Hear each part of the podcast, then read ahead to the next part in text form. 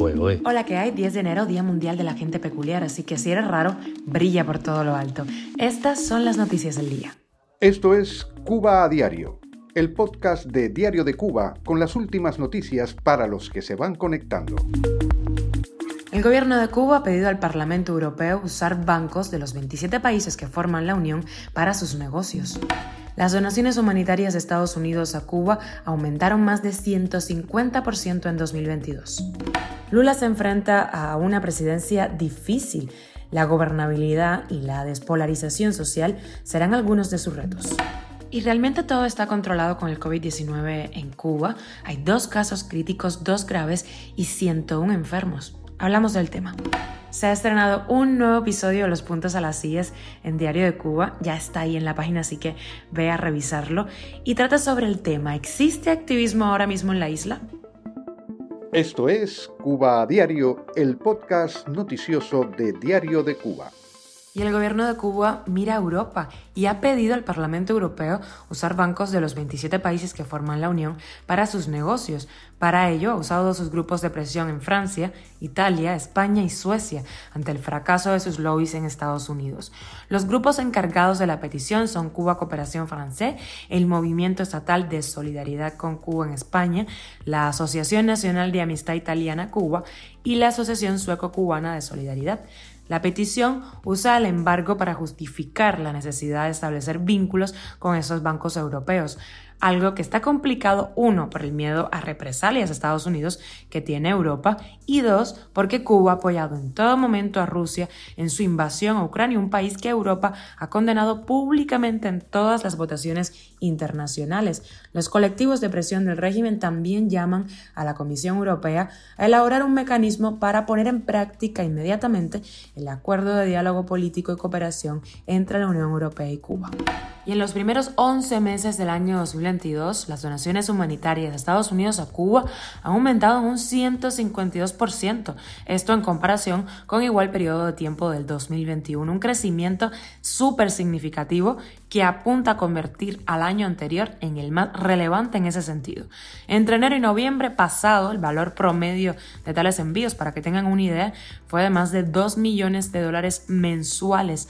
Al cierre de noviembre, esas cargas a Cuba suponen más de 27 millones de dólares más del doble que en 2021, y esto a falta de la cifra del mes de diciembre.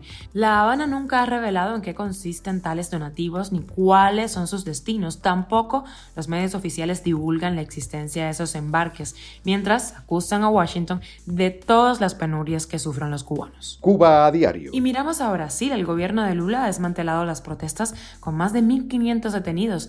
Brasil trata de recuperar la tranquilidad tras el asalto de miles de seguidores del expresidente ultraderechista Bolsonaro a las sedes de los tres poderes del Estado en Brasilia.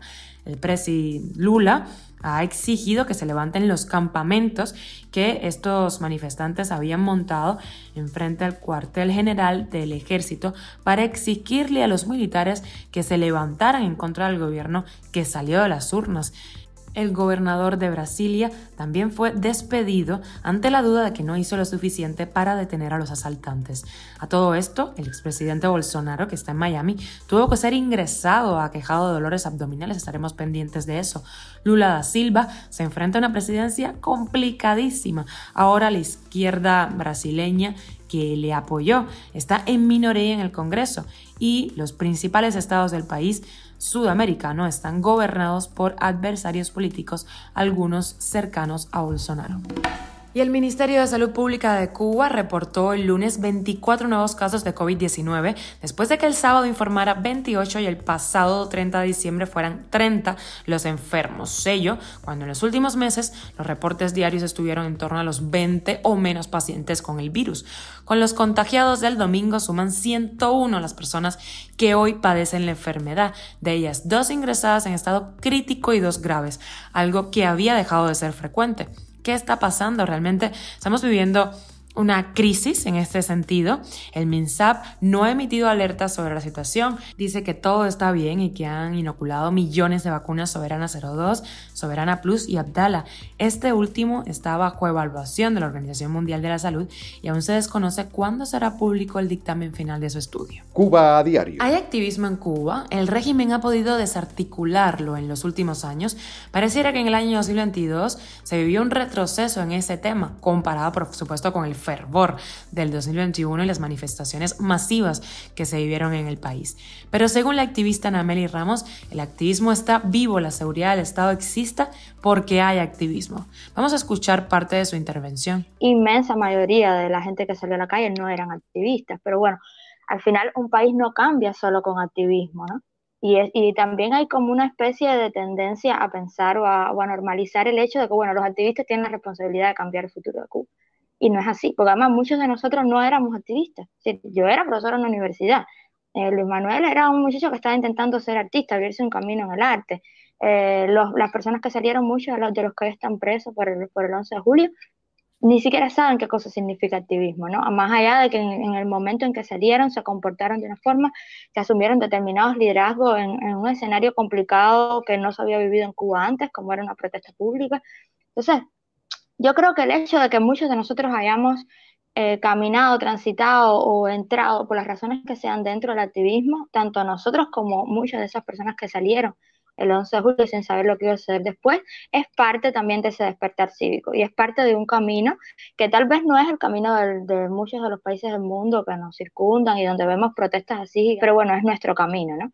Y eso hay que, hay que como resaltarlo, decir, no, que no hay activismo en Cuba, claro que hay, es decir, eh, tanto dentro como fuera, es decir, el activismo que está fuera también está, es muy activo, habría que ver si se articula de una mejor manera con las personas que están dentro, eh, no niego para nada, como les decía, la represión constante, el hostigamiento a los artistas que están, que están todavía en Cuba, a los familiares de los presos, a los mismos presos, y eso por supuesto da la idea de un desgaste, y si tú lo comparas con dos años atrás, bueno, por supuesto, tú dices, bueno, ¿qué está sucediendo? Es decir, eh, ¿los están anulando? No, no nos están anulando, es que ellos son los que están amenazados. y, yo, creo que hay que virar hay que virar el, asunto, hay que tratar de ver que los protagonistas de esto somos nosotros, incluso cuando muchas veces actuemos de manera reactiva, es normal también dentro de un sistema totalitario, como les decía ahorita, nos han convertido también en cosas, pero bueno, luego de que, de que tú te ves en ese rol, entonces uno lo asume y uno entonces eh,